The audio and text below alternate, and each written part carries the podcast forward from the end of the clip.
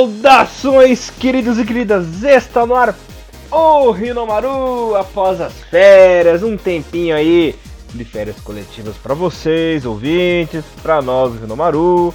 Ficamos like a bosta, bom, nem tanto assim, né? Aproveitando nossas férias entre aspas e já estava com saudades de conversar com vocês, de apresentar o programa para vocês e com saudades do nosso querido Thiago Henrique Cruz, né? Antes da gente começar o programa com uma edição especial hoje, vamos apresentar, né? Como sempre, vocês estão na companhia de Elias Falas, o Barbudinho Alegria, na apresentação e comentários dele.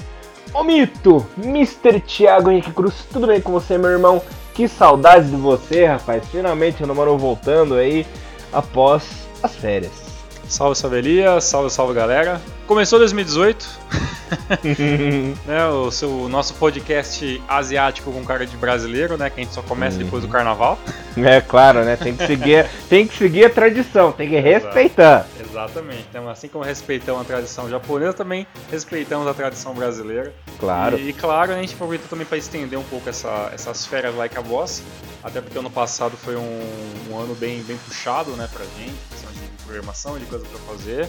E aí, final do ano, eu particularmente estava bem exausto, então precisaria de um tempo aí para me dedicar um pouco a outras coisas e acredito que algumas coisas vão ser produtivas para o nosso, pro nosso podcast, para o nosso programa, para nossa página sobre futebol japonês, que esse ano é um ano de Copa, né? Então muita coisa vai acontecer em 2018. E, e, isso, claro, vai ser assunto para vários Nomarus. Mas uma, uma coisa bem interessante falar, Elias, que o ano 2017 para começar o ano com a primeira informação, foi o, digamos que o ano mais produtivo do Renomaru, cara. A gente teve exatos 43 programas, cara. Então foi um ano aí cheio de gravações, muita coisa para editar. Então, até mais do que merecido essas feirinhas de dois meses que pegamos aí no começo em 2018. Que maravilha, Mr. Thiago Recruz. E acho que esse ano quebraremos esse recorde dos 43 programas, né? Porque é um ano cheio, temos aí muitos programas especiais. J-League uhum. começa semana que vem e o mais importante, né? Depois de quatro anos de espera, teremos a nossa amada Copa do Mundo, que foi o combustível, né? O que Sim. fez o Rinomaru desistir, não é verdade? Com certeza, é tudo começou por causa né, da Copa do Mundo, né? Aquela a história que a galera que já é velha de guerra já tá meio cansada de saber, né? E mais pros, pros novos ouvintes aí, tanto do, do que, que venham pela página da seleção japonesa, ou que vêm pelo próprio canal do, do Rinomaru no, no YouTube, e outras vertentes aí para onde o Rinomaru é, é, pra, é passado. É, a gente começou realmente esse projeto por causa da Copa 2014, né? Era apenas para ser um, um um programa para cobrir a Copa do Mundo em questão da seleção japonesa. E aí a gente acabou estendendo isso. E aí estamos aí para nossa quarta temporada, Elias. Maravilha, Tiagão. Vamos começar a quarta temporada com muito estilo, porque hoje temos um programa especial. Trata-se do especial Lendas Japonesas.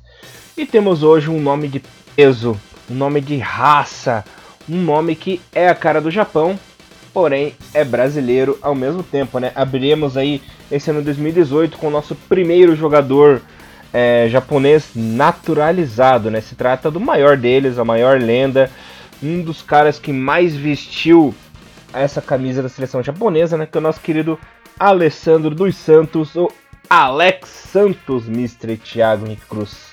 Ansioso por essa estreia do nosso primeiro naturalizado, que é muito japonês, que é mais japonês que muito japonês por aí, Ah, com certeza, cara. Finalmente vamos falar sobre, né, um, o meu jogador naturalizado, né? Nossa lista é grande, a galera já passou várias ideias que a gente pode fazer, e a gente vai fazendo, né, as lendas com com o que é possível né, dentro do nosso cronograma. E chegamos já ao nosso nono programa, vai ser a nossa nona lenda, que vamos estar contando sua trajetória e história e como está hoje em dia, já que né, o nosso querido Alessandro Santos é, hoje reside no Brasil, então tem coisa pra gente falar extra-campo, que é a atualidade do jogador, mas vai ficar lá pro finalzinho do programinha, já que o Elias tem toda uma pauta bacana, muito bem organizada, para trazer pra gente no programa de hoje.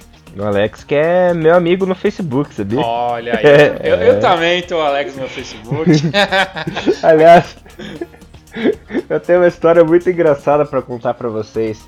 Pra começar bem o programa, eu vou começar a história engraçada, né? Hum. Foi o seguinte, galera. eu achei o Alex Santos no Facebook e resolvi adicionar, né? Mandei uma mensagem pra ele e tal, ó. Sou teu fã.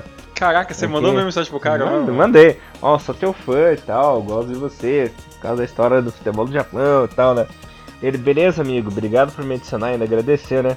Só que na hora que eu fui responder, eu não fui me apertar sem querer, isso de madrugada, cara. Eu tive umas 4, 5 horas da manhã. Eu não fui apertar sem querer no, no ícone de chamada de vídeo. Nossa, mano, sério que você fez isso?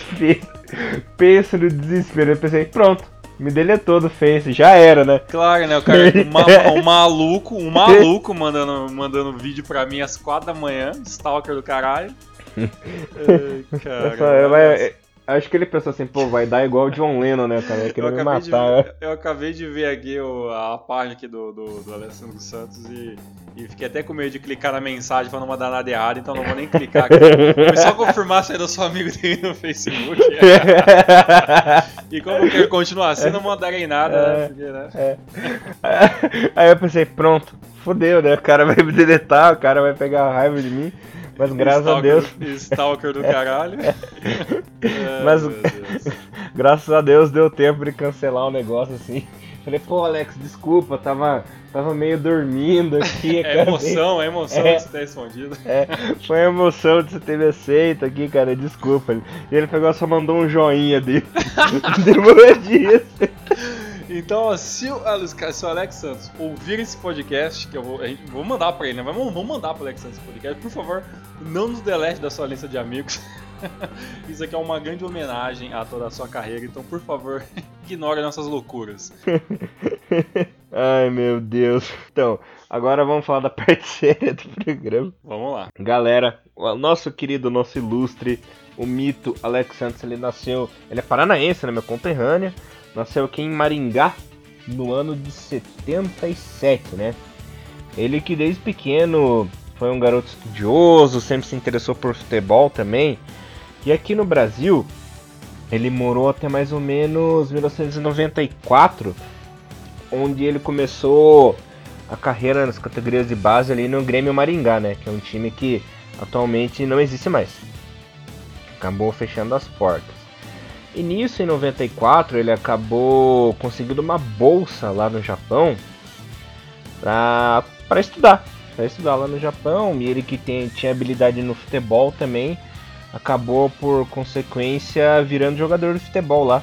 Também na escola do. Deixa eu tentar ler o nome aqui que é meio complicado, rapaz. É Meitoku Gijuku High School, né? Que é ensino médio, em 94. Aí ele tinha mais ou menos seus 15, 16 anos. E foi por lá que ele acabou começando sua carreira futebolística para valer, né? Ele que conciliava o estudo e a prática do esporte ao mesmo tempo. Em 1997 surgiu aí a primeira oportunidade do Alex de virar jogador profissional, né? Acabou assinando com o Shimizu em 97, onde já teve uma boa estreia, né? Logo de cara ele jogou praticamente todas as rodadas da J-League, né, Tiagão? Acabou anotando três gols e foi importante para a equipe dos times. Inclusive em 97 ele foi uma das revelações, né? Considerado um dos melhores na, na, na, sua posição, né? Que ele uhum. né, como lateral e tudo mais. É, no ano de, de, de 96, né? Antes de, do, do, do Alex começar né, estrear como profissional, né, é bom a gente, a gente, a gente frisar que, que, que a situação do, do, do Shimizu, né, assim como foi sempre um time que, que lutou muito por fora da tabela do campeonato, da J-League, né? E no, no, no, na, na, metade dos anos, dos anos 90 não era diferente, né? Na temporada de 96, o, o Shimizu conseguiu ali uma, um, um modesto décimo colocado no, no campeonato, né? Ali foi um, foi um time que teve muito menos com oscilação de, de, de, jogadores, né? Teve alguns jogadores que não funcionaram, alguns esquemas táticos que meio que dificultaram, dificultaram um pouco a, a, a, a vida dos times naquela temporada de 96. E, e com a chegada do, do Alex Santos para 97, um, uma das posições onde o time tinha, digamos que mais fragilidade, teoricamente ela teria estaria se resolvendo né, com, com o Alex Santos, já que ele seria um jogador que tinha uma, uma velocidade muito boa, um jogador que sabia, sabia atacar, sabia chutar muito bem, né, e, e como o Shimizu ele foi um, sempre um time que tentou é, priorizar um pouco o meio campo, para ter um ataque interessante e evitar tomar os gols. Então, tendo um, um lateral com habilidade, que no caso é o nosso único brasileiro, acabou ajudando em muito né, para aquela temporada de 97 onde o, o time do Shimizu é, ainda continuou assim é, lutando, lutando por fora do campeonato, mas teve uma, uma campanha muito, muito mais regular, né? E aí no final de 97 o time acabou finalizando a temporada num, numa sétima colocação, à frente de Gamba Osaka, à frente de Oral Reds, de São Francisco Hiroshima. Então é, foi, já foi um, um salto de qualidade muito grande com a estreia do Alex Santos. E com o Alex Santos chegando na equipe, o time melhorou muito, porque em 98 o time já foi um pouquinho melhor. Em 99, a equipe do Shimizu até chegou a disputar a final da G-League uhum. contra o Jubiluata. Naquele jogo épico, né, que acabou sendo decidido nos pênaltis. E para um azar do nosso querido Alex, ele errou a cobrança dele, né? Foi, entre aspas, assim, um dos culpados aí que acabaram é, errando as cobranças e deram o título ao Júbilo, né? Mas a equipe dos times era muito boa, a do Júbilo também era muito boa naquela época. Então quem vencesse, quem fosse o campeão ali, acabaria sendo merecido. Mas acabou sendo compensado um ano depois, porque em 2000 a equipe do Shimizu foi campeã asiática, né? Naquele antigo, naquele antigo campeonato. Não era bem a Marcelo, como se fosse assim uma Liga Europa, né? No segundo campeonato da Ásia ali. Mas a equipe do Shimizu acabou vencendo o Al-Zawra da, da Síria. Aliás, do Iraque, né? Pelo placar de 1 a 0 E o Alex Santos foi importante aí nessa conquista. Aliás, essa equipe do Shimizu, do tempo do Alex, tinha jogadores interessantes, né? Tinha o próprio Alex, tinha nosso querido Morioka, né? Um grande zagueiro. Tinha o Sawal Nobori, que já estava mais pro fim de carreira, mas também foi um jogador muito importante para o futebol japonês, né? Então ele pôde é, contracenar com bons jogadores e também jogadores lendários. Que por sinal é, tem uma curiosidade né, na seleção da Copa de 2002 que eu vou falar daqui a pouco, em que os dois laterais titulares dos times jogaram a Copa, né? O Ichikawa pelo lado direito e o Alex pelo lado esquerdo. Ah, é verdade, né, cara? Uhum. É, os dois eram dos times, né? Boa, muito uhum. bem lembrado, cara. Muito bem lembrado.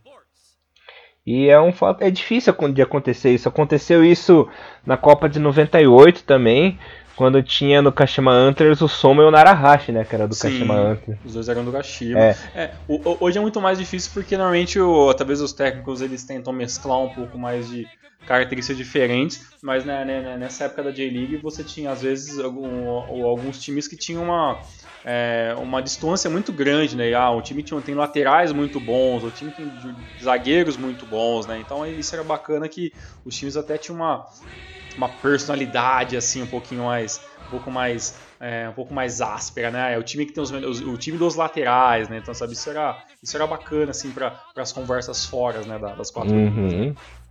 É, isso aí era muito legal mesmo, né? E continuando naquele assunto de 99, apesar do Alex ter perdido o pênalti lá na decisão, ele foi eleito MVP naquela temporada, né? Certo. E também esteve no Best Eleven da equipe naquela temporada. O que é um negócio sensacional, já que o MVP, claro, né? É, é, até, é, até hoje é um, é um, prêmio com uma relevância muito grande dentro da J-League, assim como é em qualquer outro campeonato. E, e para um, um, um, brasileiro naturalizado, que, que na, na, época não era naturalizado ainda, mas um brasileiro ganhar né, como MVP, né, é, é, era uma coisa muito, é, muito importante para o futebol como um todo, apesar, a, a, além de, de Zico ter ganhado, né, de, de, outros, outros brasileiros terem competido em alto nível, tem um jogador novo que chegou agora, que, que começou a sua carreira profissional no time dos times, o que se manteve dentro do time durante vários anos, ganhar MVP, é com certeza um, um prêmio de uma relevância muito grande para o título, para o time, tanto e para o jogador e tanto para a competição em si, né? É verdade, ele foi realmente muito importante. Continuando aí na carreira do Chimes, ele ficou até a temporada 2003, né? Assim, após a Copa do Mundo, atuou em mais ou menos 230 jogos, né, Tiagão? teve muita importância na equipe e tá no Hall da Fama do time Laranjinha até hoje, né? Um jogador muito importante para a história do times. É, sempre, sempre citado entre os melhores, tanto que na, no, no na, é, quando você vê algumas, alguma reportagem dentro da série do, do próprio time, tem lá as camisetas expostas dos, dos, jogadores e tem, claro, do Alex Santos autografada e tudo mais lá. Então é, é muito bacana essa, essa história né, dentro do time, que é quem, quem a gente sempre fala, e a galera mais antiga também sabe do Maru, que é um time que é, às vezes sofre um pouco com, com, com, investimentos hoje não tão altos como já foram, já foram em outros tempos, um time que sempre lutou por fora do campeonato, mas é um time também que tem uma, tem uma, tem uma, tem uma trajetória bacana, tem jogadores marcantes, e o Alex Santos é mais um desses grandes que passaram pelo time. Maravilha, Mr. Thiago Henrique Cruz. Bom, a parte do naturalizado a gente vai falar daqui a pouco. É, primeiro eu quero focar nos clubes, né? E não feliz em ter virado uma lenda no Shimizu, ele conseguiu a proeza de virar uma lenda na equipe do Urawa Reds também, né, Tiagão? Foram aí mais ou menos 130, 135 jogos pela equipe lá de Saitama. E lá foi onde ele acabou consolidando e se consagrando na sua carreira, né? Onde ele finalmente conseguiu ser campeão japonês pela primeira vez, né?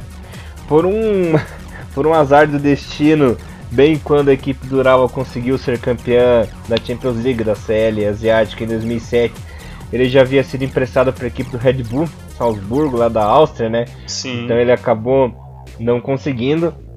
Mas com a equipe do Ural ele acabou tornando-se campeão japonês em 2006, da Supercopa do Japão em 2002 e 2006 e na Copa do Imperador também em 2005 e 2006. 2006 foi um ano maravilhoso para ele, né? Ele conquistou tudo, conseguiu tudo. Talvez, com certeza, né, a única decepção dele mesmo foi pela seleção japonesa, né? Quando aconteceu todo aquele fracasso ali. Mas jogando em clubes, ele foi de muito sucesso, né? E quando ele estava no Urawa, ele simplesmente virou a grande referência do lado esquerdo, na lateral Sim. esquerda do Japão, né? Quando você fala em lateral esquerdo, o primeiro nome que vem na cabeça, até hoje, para te falar a verdade, eu acho que ninguém superou, nem mesmo Nagatomo, né, que apesar de ser um excelente jogador, é o Alex Santos. Uma coisa interessante sobre, sobre isso que você falou, que estava até tava vendo uma, um pouco mais cedo, é que no, no Japão existe um, um termo que eles, que eles utilizam para se referir ao Alex Santos e outros bons jogadores que jogam com a perna esquerda, que é o left monster, né? Então, tipo, são jogadores com com a, com a esquerda monstruosa, né? Então, e, e realmente, apesar de, de, ele já ter chegado no, no, no, no time do Real Reds como, como jogador consolidado para jogar como titular da equipe, né? Já que ele vinha aí de, de várias temporadas pelos times, um jogador que, que a gente falou agora de pouco, colocou o seu no hall da fama dentro da equipe, e aí vem para um, um time de mais expressão dentro do Japão, né? Um time que teoricamente começaria já para 2004 é, para disputar o campeonato, né? Junto com junto com os primeiros, e assim foi feito, né, já que, já que o, time do, do Shimizu em 2004, 2000, do time, time não, perdão, do Real, conseguiu em 2004, 2005 é, o, o, o vice-campeonato, né, ficando em segundo em, em, ambos, os, em ambos os anos, então é, era uma equipe que estava sempre lutando pelo, pelo topo do campeonato, e, e claro que a vida do Alex daria uma uma, uma pitada um pouco melhor ali na, na, questão do ataque, já que o Alex tinha muito disso também, né? Por mais que ele seja um lateral que sabia muito defender, sabia dar é, bons carrinhos na bola, então é um jogador que realmente fez poucas faltas, né? E, e muito menos cartões amarelos, é, era um jogador que tinha a possibilidade de, de, de, de, ele avançar pela ponta, né, de ele ir para o ataque, de fazer os cruzamentos, tanto que pelos os lances né, que a gente pode ver hoje em, em highlights na, no YouTube principalmente, você, você vê que muitos dos lançamentos que saíam ali do, dos, dos, ataques do, do lado esquerdo do, do, campo, nunca era literalmente pelo meia que vinha ali, né, ou pelo meio de ligação, era mais pelo lateral mesmo, pelo Alex Santos que vinha do, batia um escanteio, que vinha, que recebia a bola, corria para corria tentar um cruzamento e, e, no time do Ural que ele tinha talvez ali um, um pouco mais de, de brilho com os jogadores com um pouco mais de técnica, esses lançamentos que ele fazia se tornaram gols com muita mais facilidade, né?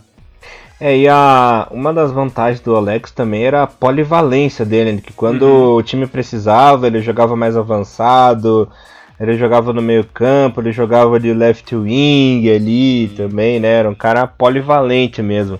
Era o famoso pau para toda obra. O que, é, o que é muito característico do Urawa até hoje, né? O Urawa gosta desse tipo de jogador, desse tipo de jogador que pode jogar em várias posições, se precisar recuar, recua, se precisar jogar mais avançado, acabar jogando, né? É uma característica do time, assim. Então, Sim, inverter os lados também, né? Se precisar uhum. jogar na ponta direita por alguma algum contra-ataque rápido, né? então isso, isso é realmente interessante mesmo do, do, de ser da filosofia do Urawa, né? Procurar jogadores que, que têm esse tipo de trabalho um pouco diferenciado em querer jogar em várias, de saber jogar em, várias posições para uma, uma questão de necessidade, né? Isso realmente é muito, muito interessante de, ter, de até ser citado, né? Como um, um, um ponto positivo do Urawa que foi lá e procurou um cara, né? Que faz o Alex Santos para fazer essa função de, de lateral esquerdo, mas também de pau para toda a obra que você precisasse, né?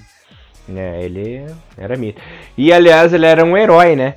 Porque ele cuidava da, da retaguarda de uma das pérolas do futebol japonês, que tinha muito trabalho, né, Tiagão?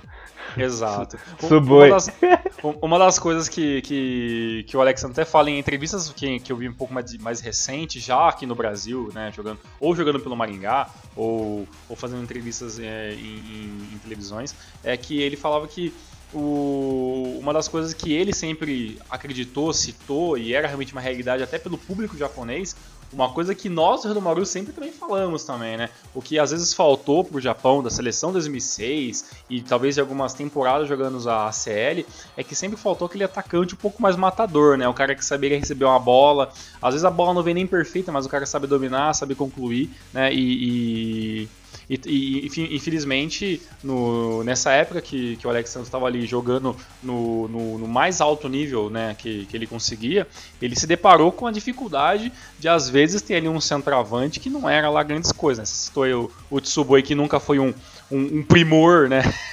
na, na questão de finalização. Então, muitas vezes você vê que a jogada começava muito bem, mas ela não virava gol simplesmente porque o centroavante não tinha aquela cadeira de parar a bola, ver o lance, né? Ou às vezes dar um toque um pouco mais forte, tentar cobrir o goleiro, né? Então, tipo, o Tsuboi era sempre na loucura, era sempre no, no, no chute de primeira, às vezes saíam algumas coisas absurdas. Então, infelizmente, se não fosse esses, esses centroavantes, talvez ali com né, um pouquinho menos afiados no, na, no quesito de finalização, talvez o Alexandre teria muito mais assistências do que tem na carreira, né, hoje em dia. Por isso, graça, ele deu graças a Deus quando o Washington chegou em 2006 ali no Ural, né? Não, é, aí, mudou, mudou, tudo, né? É, aí a coisa ficou boa pra ele. Porque o coitado sofreu, né? Sofreu ali com o Okano, com o Tanaquinha, com o Nagai ali, né? Que era o rei das pernas. Tinha aquele maluco lá, aquele Marite, né? Que era Nossa, Marite, velho. Uhum. Meu Deus do céu. Não, e, e, acredito que não.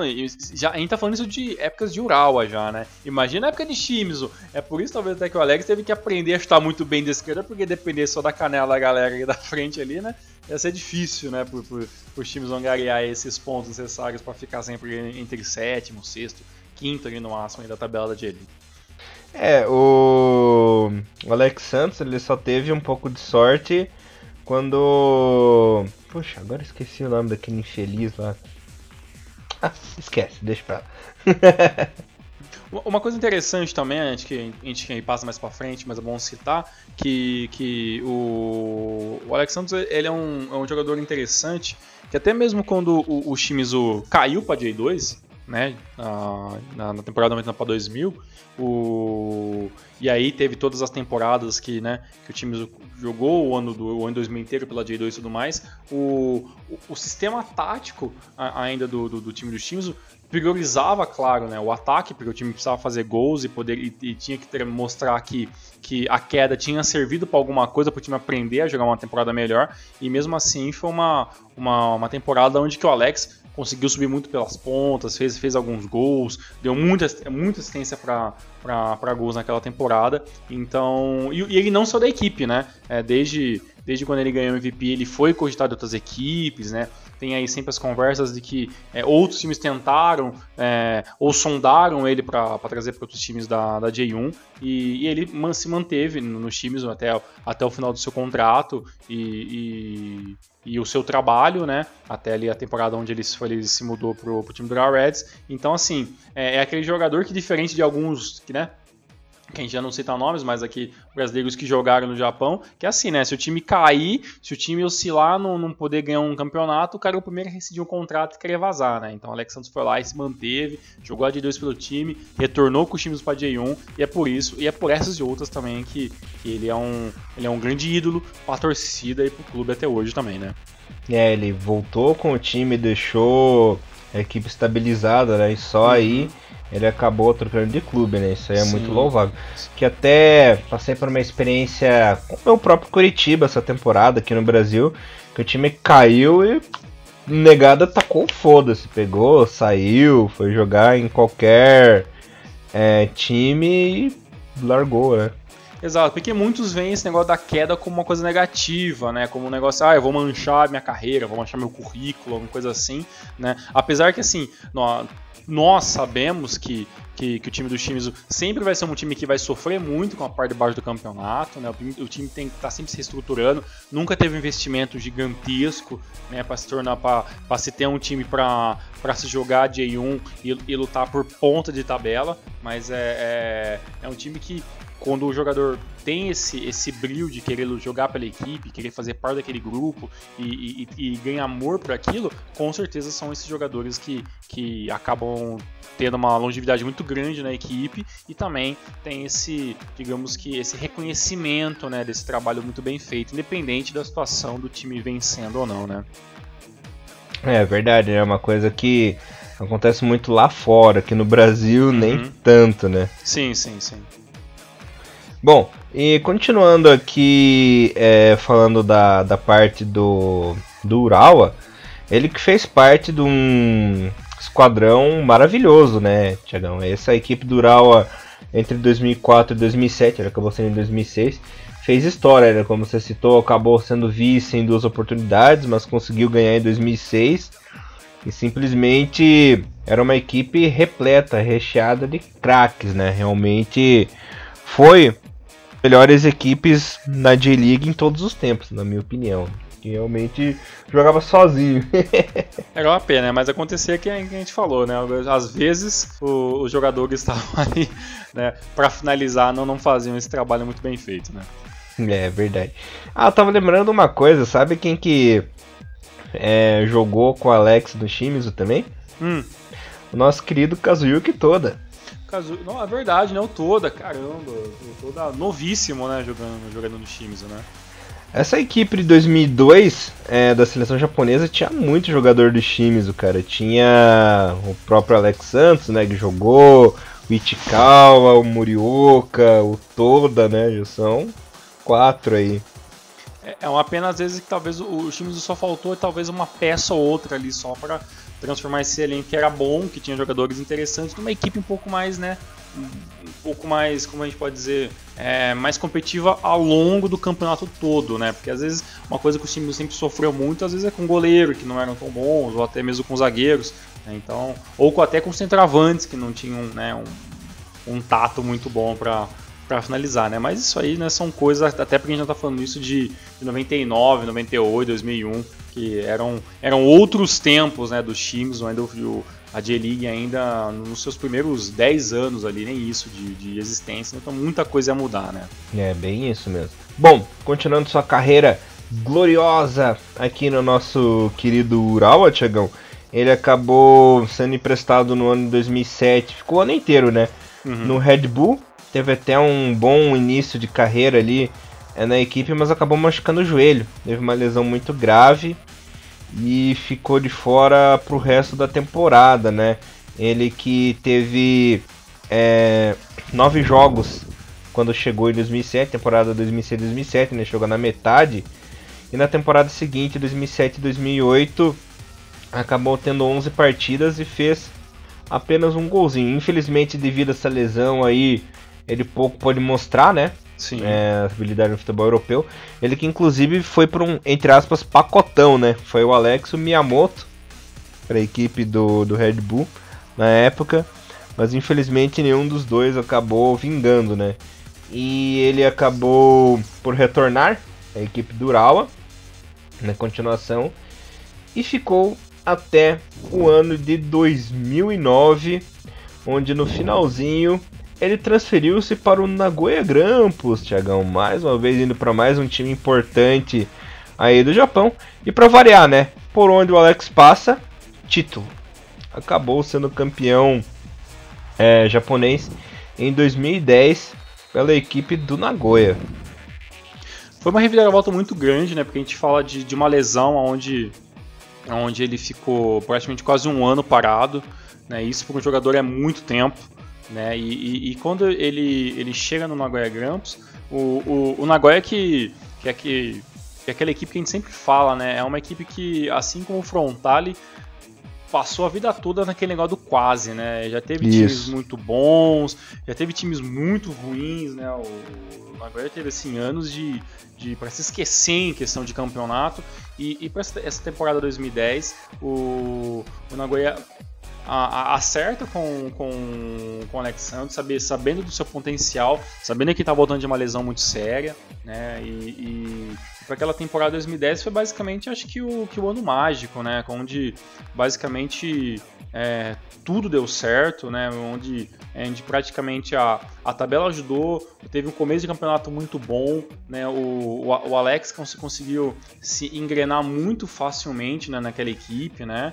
E, e foi um ano que eu acredito assim que para quem viu, viu assim questão de Nagoya Grampus, porque realmente vai demorar para ter uma outra equipe tão assim tão completinha, né, como tinha em 2010, né, Keiji Tamada jogando muito bem e tudo mais, e um detalhe interessante que é, citam depois porque talvez o, o, Alex não tinha ido para aquela Copa 2010, e muito ele fala que é isso, né, porque aquela lesão que ele acabou perdendo praticamente um ano de, de, de futebol, ele acabou demorando talvez um pouco ali para estar tá jogando nos 90 minutos e tudo mais ali, talvez isso tenha sido um agravante para a questão de seleção, porque em questão de J-League, é, o retorno dele não deveu em nada. Talvez ele, ele atacaria com menos intensidade, um pouco mais de cadência, um pouco mais de, de inteligência na hora de fazer um passe, de sair de uma falta onde ele muitas vezes corria para cima e recebia a falta, né, e, e acabava ah, conseguindo um ataque de bola parada, ele talvez após a lesão se tornou, se tornou um jogador ainda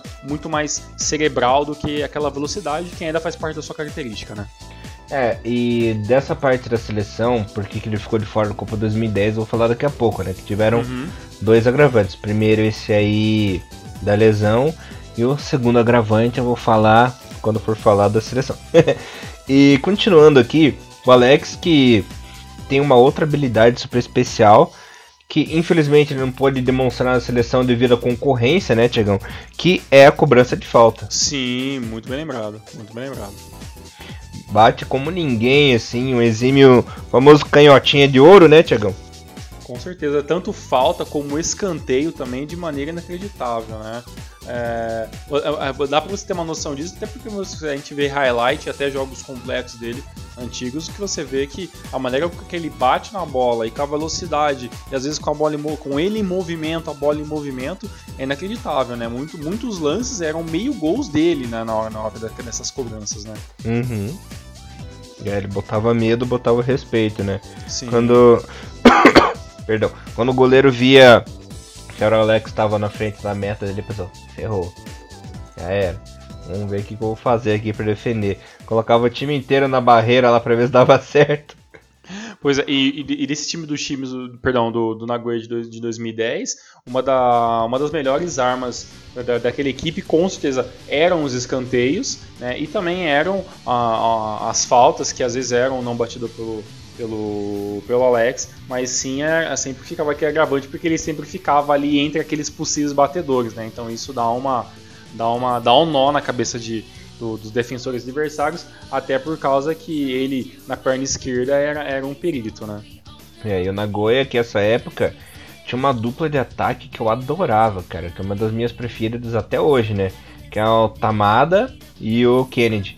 E o, Ken, o Kennedy, que, que é outro jogador também que, que, que se encaixou como uma luva também né, nesse, nesse time do Nagoya Grampus. Né? Fez história, ficou vários anos jogando pelo time do Nagoya. E, e nessa temporada você tinha, é, você tinha um lateral muito rápido e muito habilidoso, você tinha é, um meio de campo coeso, né? Apesar de, de estar ali Jungo Fujimoto, você tinha ali um ataque muito rápido com o Tamada e tinha o Kenji, que era aquele fator de, do cara grande, do cara forte, do centroavante clássico, né? Que muitas vezes, o, até o próprio Alex Santos disse que, que às vezes faltou pro, pro jogador japonês, que era aquele, aquele tato um pouco mais na hora da finalização, né?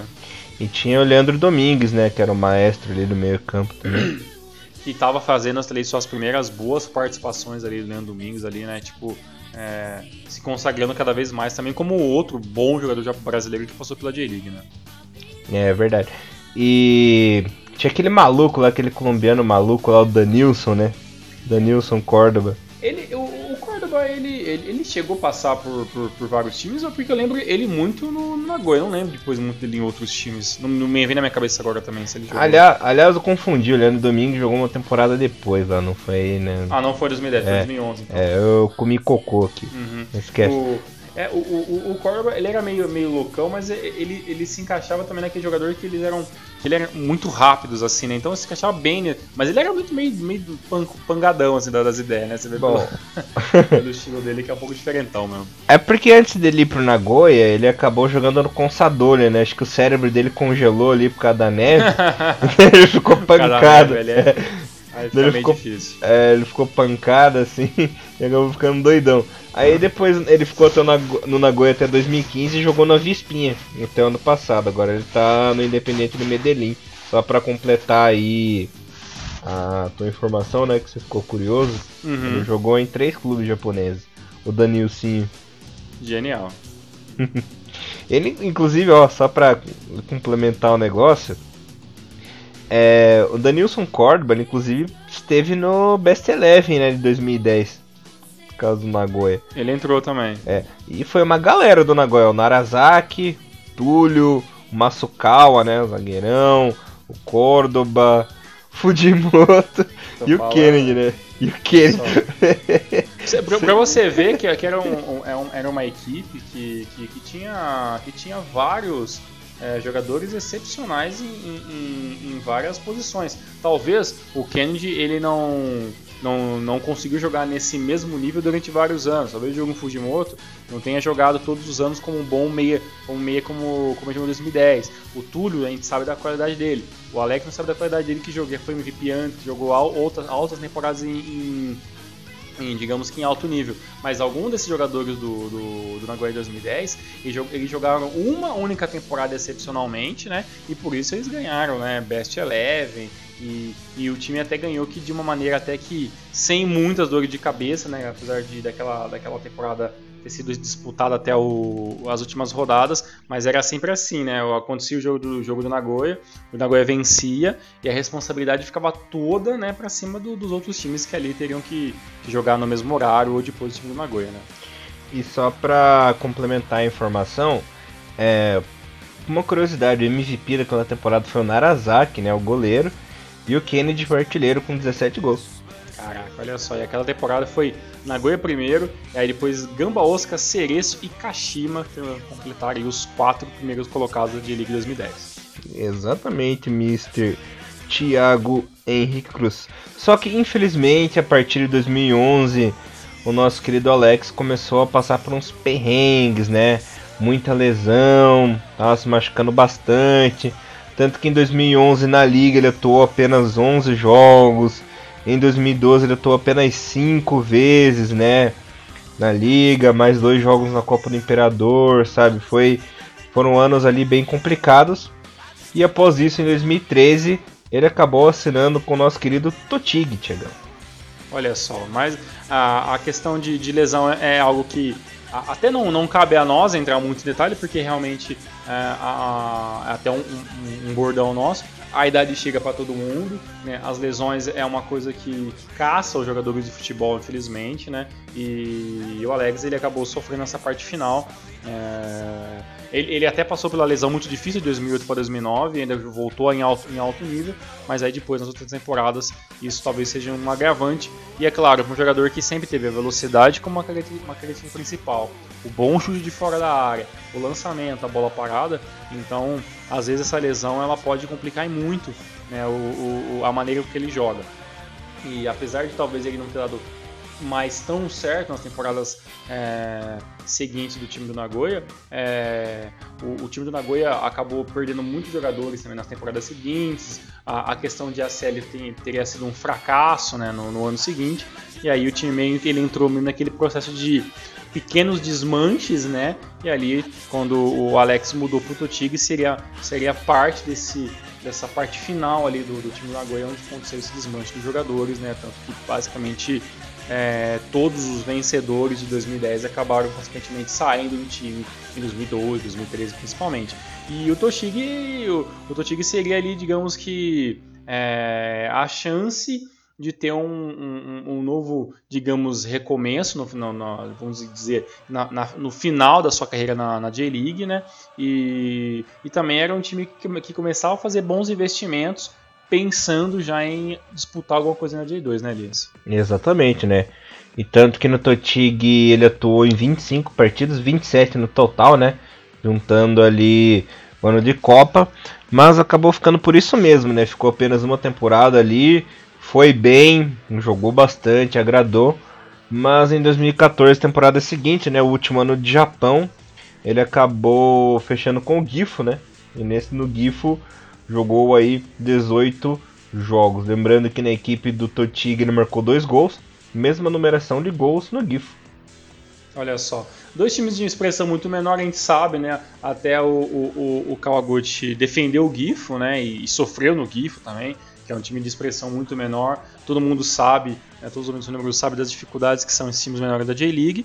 E, e, acho que, assim, apesar de lesões, apesar de, de, de problemas é, que dificultaram talvez ali um talvez um aninho a mais de Nagoya, ou talvez ali um, um, um contrato um pouquinho mais um pouco, um pouco mais estendido com, com, com o Totig, o Alex meio que é, finalizou com com chave de ouro, porque meio que é, fez o que tinha que fazer no futebol japonês, ensinou muito, virou referência e aí passou o bastão para as próximas gerações, né?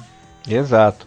Bom, e uma curiosidade, né, que apenas de, apenas 18 anos depois de ter saído aqui do Brasil, de ter se aventurado no Japão, né, ter feito, ter colocado seu nome não, na, não só na história do futebol japonês, como na história do futebol asiático, né, aí que ele veio atuar no Brasil. Assinou com a equipe do Maringá, ficou lá uma temporada, né, no ano de 2015, e em 2016 ele jogou pela equipe do PSTC, que é da cidade ali perto, né?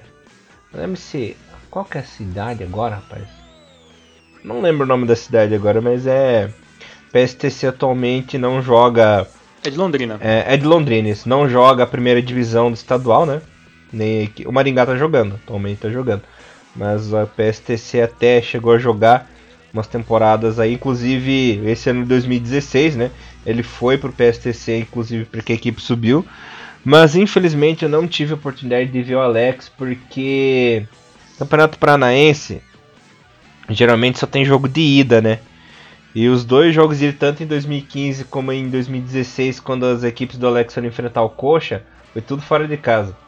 Ah, e, e, não, e, é, e é meio que. É longe. Falou, é, é, longe e também não, não é ir de volta, né? É só ali e acabou só, né? Uhum.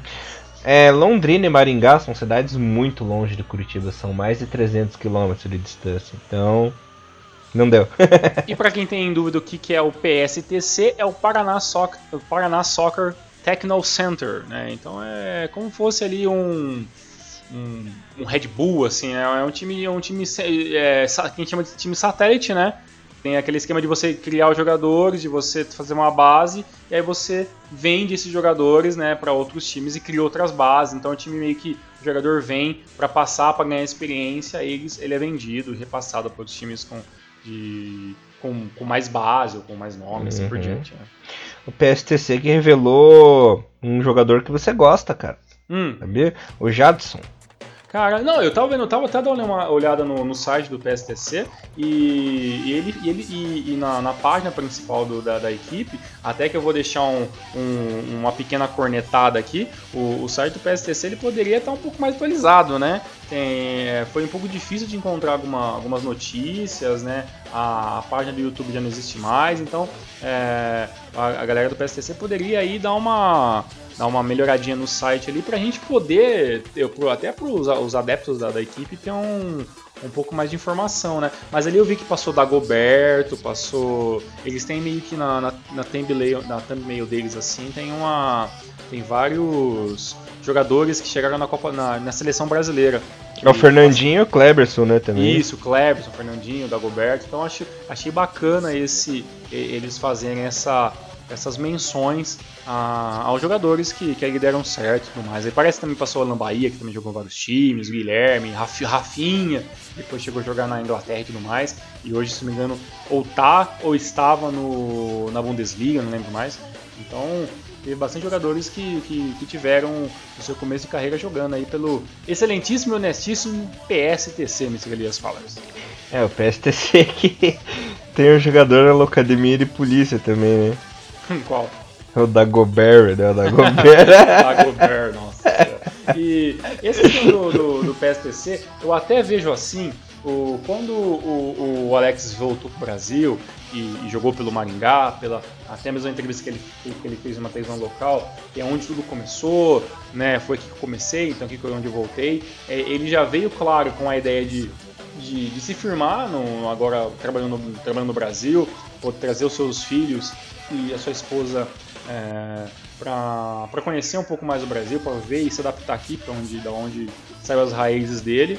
E com certeza ele também veio com a, ideia, com a ideia também de fazer um instituto, né, de talvez começar uma carreira como coordenador técnico, até como treinador. Né? Então o Alex ele, ele, ele não voltou para o Brasil simplesmente porque ele não não tinha mais espaço, né? É, diferente, diferente daqui no Japão, o, o, o ex-jogador, o cara que fez muita, muita, muita importância dentro da seleção, ele, ele tem uma, um, talvez até uma, algumas oportunidades de fazer outras coisas fora do futebol ou dentro do futebol lá, né? Mas aí ele preferiu voltar para o Brasil e fazer isso aqui, né? O que é muito importante e, e precisa muito também, né? Principalmente quando a gente fala sobre instituto de ONGs, de coisas para crianças carentes, né? Para quem não tem uma condição muito muito abastada para poder estar tá pagando coisas. Então isso, isso é interessante porque hoje é, o, o Alex é treinador né? Eu não, eu não sei informar, talvez você saiba melhor do que eu, se por acaso ele é treinador do time do PSTC ou de algum time de base do PSTC. Isso é informação não consegui, não consegui acatar, Elias. Uhum. É, isso eu preciso ver direitinho. Sim. E para você saber, o PSTC, Tiagão, ele há anos, já há mais de anos, ele tem acordo com o próprio Shimizu. Ele importa e exporta jogadores, vai piar do Brasil jogar lá, vem jogador, vem piar aqui do do, do Brasil lá no, é isso, vem uhum. jogador japonês jogar aqui, sabe? Então tem legal, essa tem esse exchange aí, né, como fala. Legal, e com certeza o, o fator, né, Alex Santos é um, é um agravante para isso. E, e também hoje, e hoje né, na, na, no ano 2016 para 2017, o, o, Instituto né, Alex Santos se tornou realidade, né? É, com sede em Maringá, com o próprio site, né? Que é o institutoalexsantos.com, né? É, o, o Instituto ele ele, ele é aberto sem fins lucrativos, ele tem aulas de, de línguas, de, de capoeira, de futebol de outros esportes, e é mais uma opção né, para crianças carentes né, a ter um espaço a mais para estar tá, é, desenvolvendo o, o, esporte como um todo, a filosofia, a filosofia, o respeito pelo esporte, pelo, pelas pessoas que fazem ali. Então é muito bacana porque o instituto ele tem o logo do Japão, né, a bandeirinha ali e tudo mais, que é Alex Santos, tem as camisas dele dentro do instituto, tem todo, todo os aparatos das salas de aula. Então é muito bacana.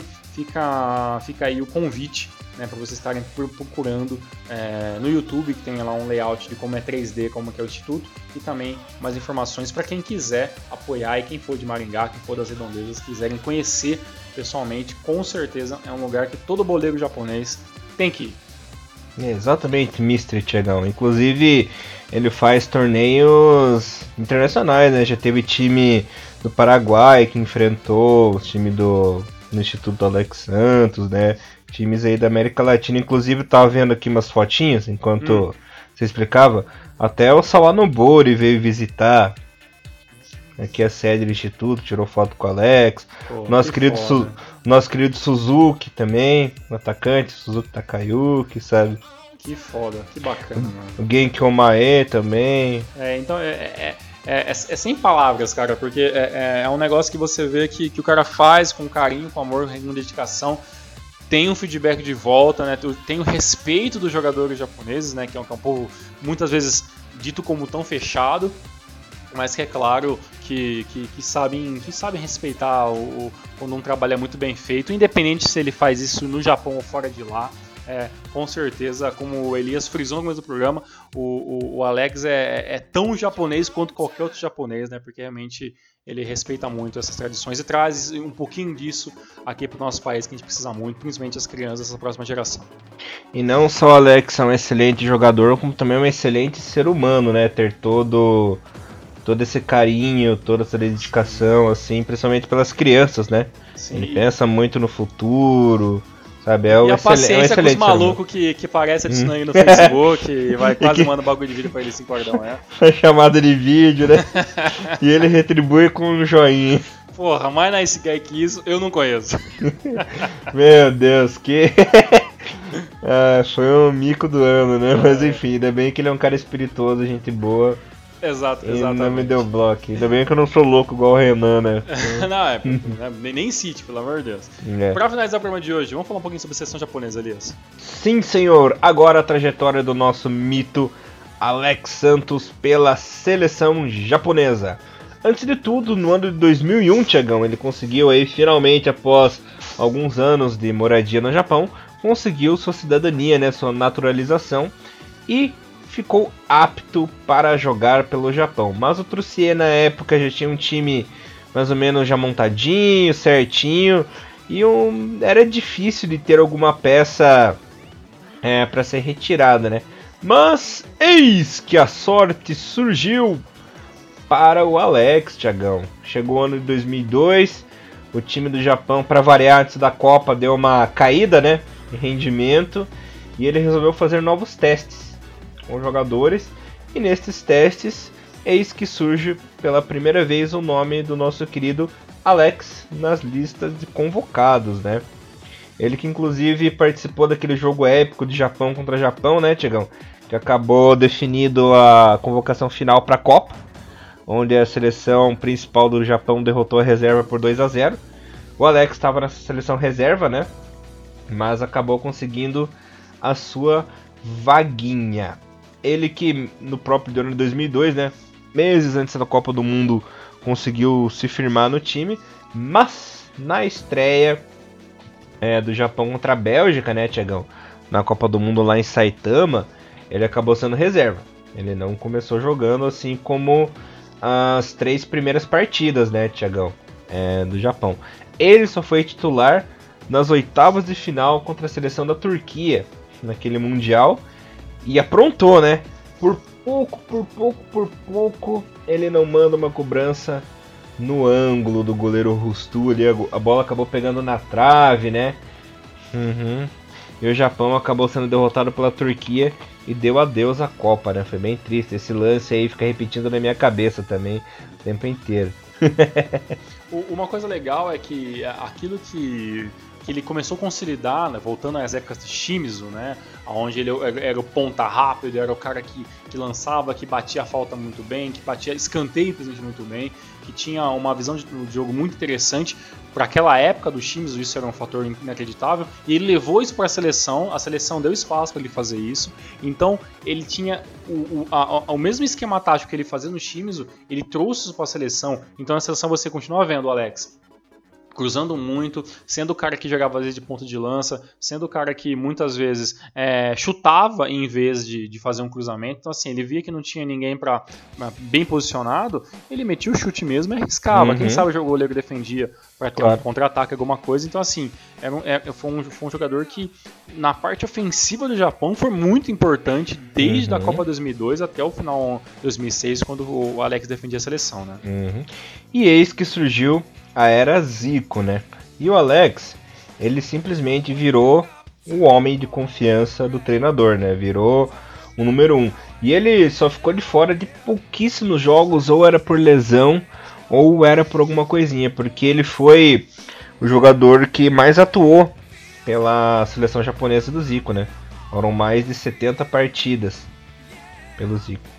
Pois é, o, o, Zico, ele já falou isso em diversas coisas, nós falamos também sobre no Renomaru só sobre o Zico é, e, e, tudo mais, que ele procurava, obviamente, jogadores que da confiança dele e os, e os brasileiros que ali estavam é, é, é, eles eram, de certa, de certa maneira, um satélite até para o Zico por trazer da filosofia dele para o campo, né? Porque com certeza aqueles jogadores falavam japonês melhor do que ele, sabiam se expressar e conversar com os jogadores com uma facilidade um pouco maior. Então o Alex Santos ele foi realmente o Zico dentro de campo, né? Todas as informações que vinham do banco de reservas passavam-se pelo, pelo, do Alex Santos, ele foi pro capitão, ele foi para os outros jogadores, então é, é, é, era uma peça que funcionava e ajudava muito, né? Principalmente por causa que, que, que o, o o dialeto era um problema, né, entre o Zico e os jogadores. Ele passa pro intérprete, o intérprete fala pro jogador, né? Então, tipo, é, olha o tempo que demora isso, né? Então, ter alguém que, para ser ali o homem de confiança, era um, era um fator muito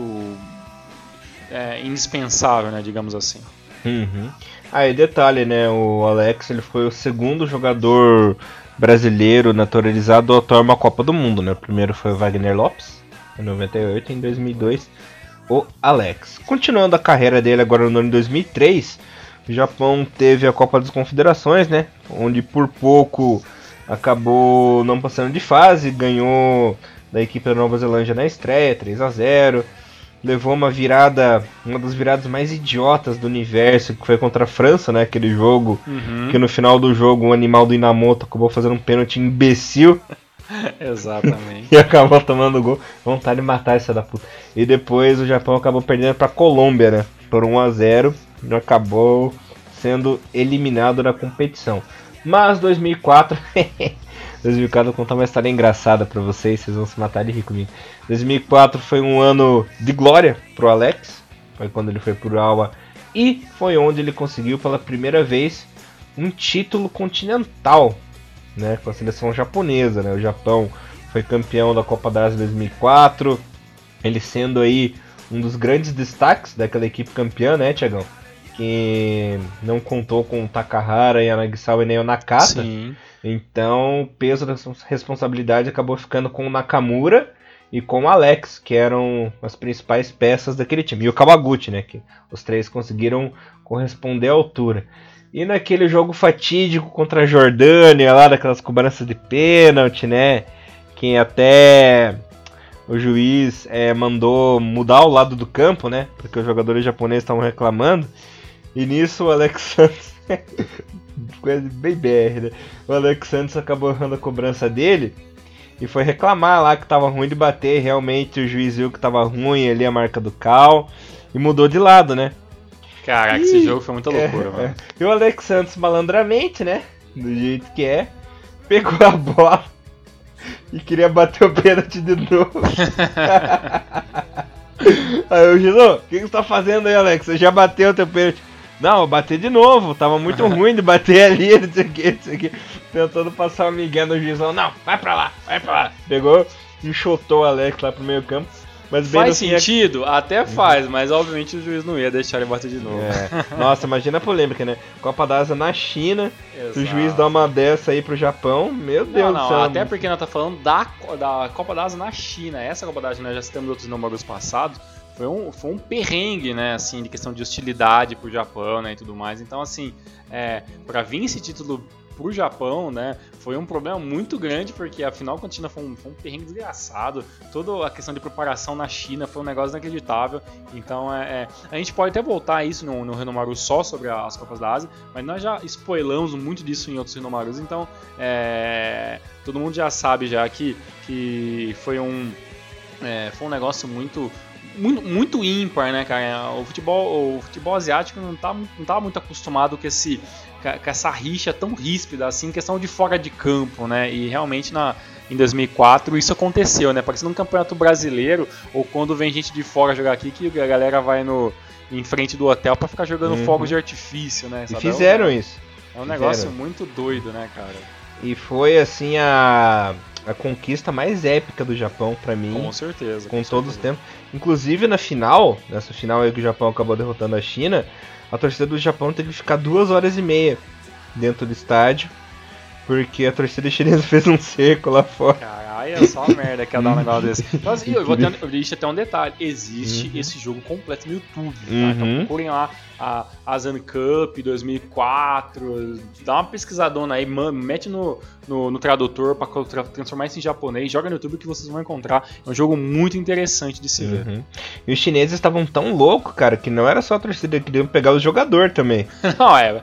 Não, o chinês entrou num Uhum. modo muito louco. Eu não sei. Uhum. Talvez essa galera tá vendo muito filme de hooligan, tá? Entrou num modo de frenesi louco, assim. Mas é. E claro, né? Não precisa, a gente não precisa nem citar. O Alex Santos fez parte, foi titular, jogou grande parte ou quase toda a Copa da Ásia. E, e foi, claro, um dos jogadores que ajudaram né, a, a equipe a conseguir aquele título importante, já que o Elias frisou no começo né, nesse assunto, que era uma seleção desfalcada de, de nomes que estavam já meio que consolidados naquela época de seus os atacantes e os meias principais né, é daquela competição. Uhum. É, resumindo, saiu todo mundo escoltado lá do estádio, o Japão foi. O Japão mitou, inclusive fez um golaço, aquele golaço que a Amada driblou, foda, goleiro foi lá foi sensacional, né? Sim, sim. Bom, continuando, chegou o ano de 2005, né? Ano das confederações de novo. Mais uma vez o Alex teve um grande destaque na competição, né? Jogou muito bem, jogou fino da bola. Inclusive contra o Brasil, né? Jogou muito bem também. Por pouco o Japão não conseguiu classificação, né? Se não fosse. Bom, todo mundo sabe dessa história que a gente sempre comenta, né? Se não fosse a Uhum. garfada do bandeirinha lá e tal. Exatamente. Uhum. Ele participou também de todo o processo antes da Copa de 2006, foi muito bem. Chegou à Copa do Mundo, fez uma Copa excelente, foi um dos nomes que não decepcionou na Copa. Inclusive deu assistência pro Tamada, né, fazer aquele Sim. gol, gol contra o Brasil, né? Ele fez uma Copa altura, jogou muito bem. Inclusive deu aquele passe pro, pro senhor Yanagisawa contra a Croácia Que perdeu. que ele perdeu aquele gol que eu tenho vontade de morrer até hoje, cara. Aliás, se eu encontrar o Alex Santos um dia e tiver a oportunidade de conversar com ele, ô Alex, se você ouvir esse programa, vou fazer uma pergunta pra você, caso você ouça. O que que passou na tua cabeça na hora que você viu o Anagsal fazer aquilo? é, que foi bizarro, né? A maneira que ele tentou É. pegar a bola, a foi, foi muito bizarro. Yanagisawa que foi a grande decepção da minha vida, né? Eu botava muita fé. Cheguei a comprar a camisa dele antes da Copa. Lá, o Yanagisawa é foda. Falei, falei pra escola inteira, o Yanagisawa é foda, ó. Fiquem de olho nesse cara, esse cara vai mitar na Copa, né? Ele era o 13? Ele era É, o 13? aham. Ah, eu- olha o 13, olha o 13. É, fez eu passar a maior vergonha da minha vida. Tá certo, eu sei, sei bem como é isso. Uhum. Enfim, após a Copa do Mundo, infelizmente o Alex não teve muitas oportunidades com o Ivica, né? O Ivica Ozin e depois com o Okada. E agora eu vou chegar àquele ponto que eu havia dito anteriormente, né? Que eram dois agravantes. Primeiro a lesão e, a- e o segundo agravante foi a ascensão do Nagatomo, né? O Nagatomo começou a ter uma ascensão, começou a jogar bola, começou a jogar muito bem pela lateral esquerda no Tóquio, né? E acabou chamando a atenção do do nosso querido Okada. Era um jogador de características parecidas com a do Alex Santos, né? Uhum. Com outras diferentes, né? Uhum. E aí ele acabou perdendo de vez a sua vaguinha na seleção. Que era até meio estranho que na época, antes do Nagatomo aparecer também, que tinha o comando pela lateral direita o Tida, né? E o, e o Yasuda. Ou, ou o Kono improvisado na lateral esquerda. Nossa, lembra, velho? Yasuda, né, cara? Nossa, Uhum. cara, você lembra de um jogadorzinho que até, até apaguei da mente, assim. Você vem, Uhum. Yasuda do nada. Falei, caralho, Yasuda. Lembrou aí pra sua puta merda. pois é. Mas ele ia- até queria bem. O Yasuda que inclusive foi protagonista de um dos lances mais é, violentos e bizarros da história do futebol japonês, que foi aquele jogo da Copa do Leste Asiático contra a China, que ele levou aquele carrinho criminoso lá do. Não lembro qual que era, acho que foi o Li Weifeng que deu um carrinho nele e gelou aquela treta imensa né, entre os dois times. Não, aquela o- briga generalizada. É, teve, sempre teve um, uns negócios, uns ainda mais naquela época tinha uns negócios meio loucos, e, e, o Yasuda que depois é. Até, até jogou fora do Japão, né? Foi jogar no, no, se não me engano, na uhum. Holanda, uhum. se não me engano. Isso né? no. Vitesse, se não me no engano. Vitesse. Vitesse, uma coisa assim. Ele e, e o Rafuna, né? E, exatamente, o Rafuna aí não, não funcionou muito bem, né? E sei lá, do nada a gente lembrou de um jogador assim muito, muito louco, assim, que eu não. Que fim deu Yasuda, fica perguntando esse programa. É, tem que fazer aquele bloco do Milton Neves, né? Por onde está, né? É, que fim assim. levou? Que, que fim levou? Isso aí. Levou. Cara, o Yasuda, ele tava jogando na J2 esses tempos. Ele tava, se não me engano, a última equipe que eu vi ele jogar foi o Nagoya, né? Ano passado. Ah, então tá, não, não tá tão sumido assim, então. Tá na Coreia do Sul, no Busan. Olha só. Foi tá andar, foi andar de busão até. lá. Tá bem, tá muito bem ainda. Uhum. Foi andar de busão na Coreia. Caraca, tá certo. Tá certo. é, é, verdade, o Yasuda acabou sendo rebaixado em 2016, aquela vez, no elenco do Nagoya. pois é, é aquilo que a gente falou, né? O time do Nagoya que, que, que passou por um desmanche após ganhar o campeonato e não conseguiu mais se organizar. Até que a queda, a queda para J2 ele é, ele é um ele é um fim de ciclo, né, para aquela equipe que agora volta em 2018 para J1, uh, aonde esperamos que, que o time se, que se meio que se encontre o caminho novamente, né? A gente pode dizer assim, que encontre o, os seus caminhos para ter uma, uma, equipe tão boa, ou pelo menos que, que pareça em questão de, de organização aquela que foi o campeão 2010, né? É, vamos ver se a Free Willy aí vai conseguir se reorganizar. Exatamente. Então, é, com esse, com essa, esses últimos jogos, o Alex Santos conseguiu aí. A gente sempre fica aquele problema de saber se os dados estão corretos ou não. Elias me corrige, mas foram 82 jogos e 7 gols, é isso, Elias? Sim, senhor. Na seleção, corretíssimo. Exatamente. E esses 7 gols, né, foram feitos contra Honduras, Hong Kong, Iraque, Finlândia, Cazaquistão e um double contra o Trinidad e Tobago em 2006, os últimos, dois, os últimos dois gols do Alex Santos na seleção japonesa. Inclusive foram dos últimos jogos, né, que foram daqueles amistosos pós-Copa. Uhum. Inclusive esse foi, se eu não me engano, foi a estreia do Ozzy na seleção. Nesse, nesse jogo, no dia uhum. 9 de agosto de 2006, exatamente um mês pós-Copa. Foi a estreia do Ozzy. Olha só. É, é uma pena, mas é aquilo que a gente falou, né? É, o, o Alex ainda estava numa.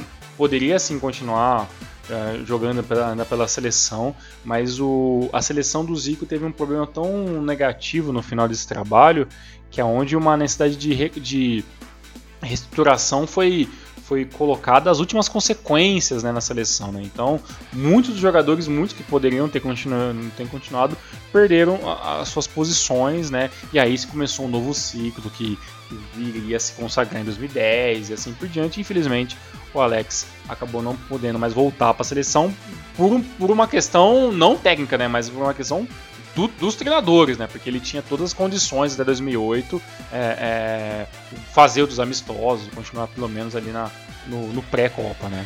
É, inclusive alguns jogadores, infelizmente, o Alex acabou entrando nesse pacote, né? Alguns jogadores acabaram sendo queimados da seleção, Sim, né? Como o Ono, o Alex, apesar do Alex ter feito uma boa Copa, ele acabou sendo incluso no pacote, né? O Ono, o Alex, o Oguro, o Fukunishi, o Yanagisawa nem se fala, né? O Kawaguchi, né? É. Também né, deu uma camisa, deu uma aquela uhum. queimadinha, apesar que ele era um, era um dos poucos que não tinha nada a ver com esse rolê, né? É. Mas o, o, Kawaguchi ele deu volta por cima, porque em 2007 ele acabou sendo capitão da seleção japonesa, né? Calando Sim. a boca aí de todo mundo. O Tsuboi saiu queimadaço dessa Copa. Nunca mais, ele, nunca é, mais conseguiu nunca se organizar mais novamente. Né? Ele. O Ronaldinho lá, o Ronaldinho, o fenômeno, sambou na cara dele naquele jogo contra o Brasil lá. Depois desse jogo, nunca mais, né? Aí, infelizmente, o Alex acabou entrando nesse pacote. Outro que foi muito injustiçado também foi o CAD, né? Que fez uma, Sim, uma boa Copa e não voltou mais. Só alguns remanescentes mesmo. Exatamente. Mas assim, isso não, não, não influencia no, no, na história dele, né? Que, que até hoje é, é visto como jogador, jogador brasileiro, natural japonês, jogou duas Copas do Mundo, isso não é para não, isso não é qualquer um, né? É, mas infelizmente é, a reestruturação foi necessária né? Teve alguns pontos que foram positivos, outros pontos que foram negativos, mas isso aí é, é um assunto para outro programa.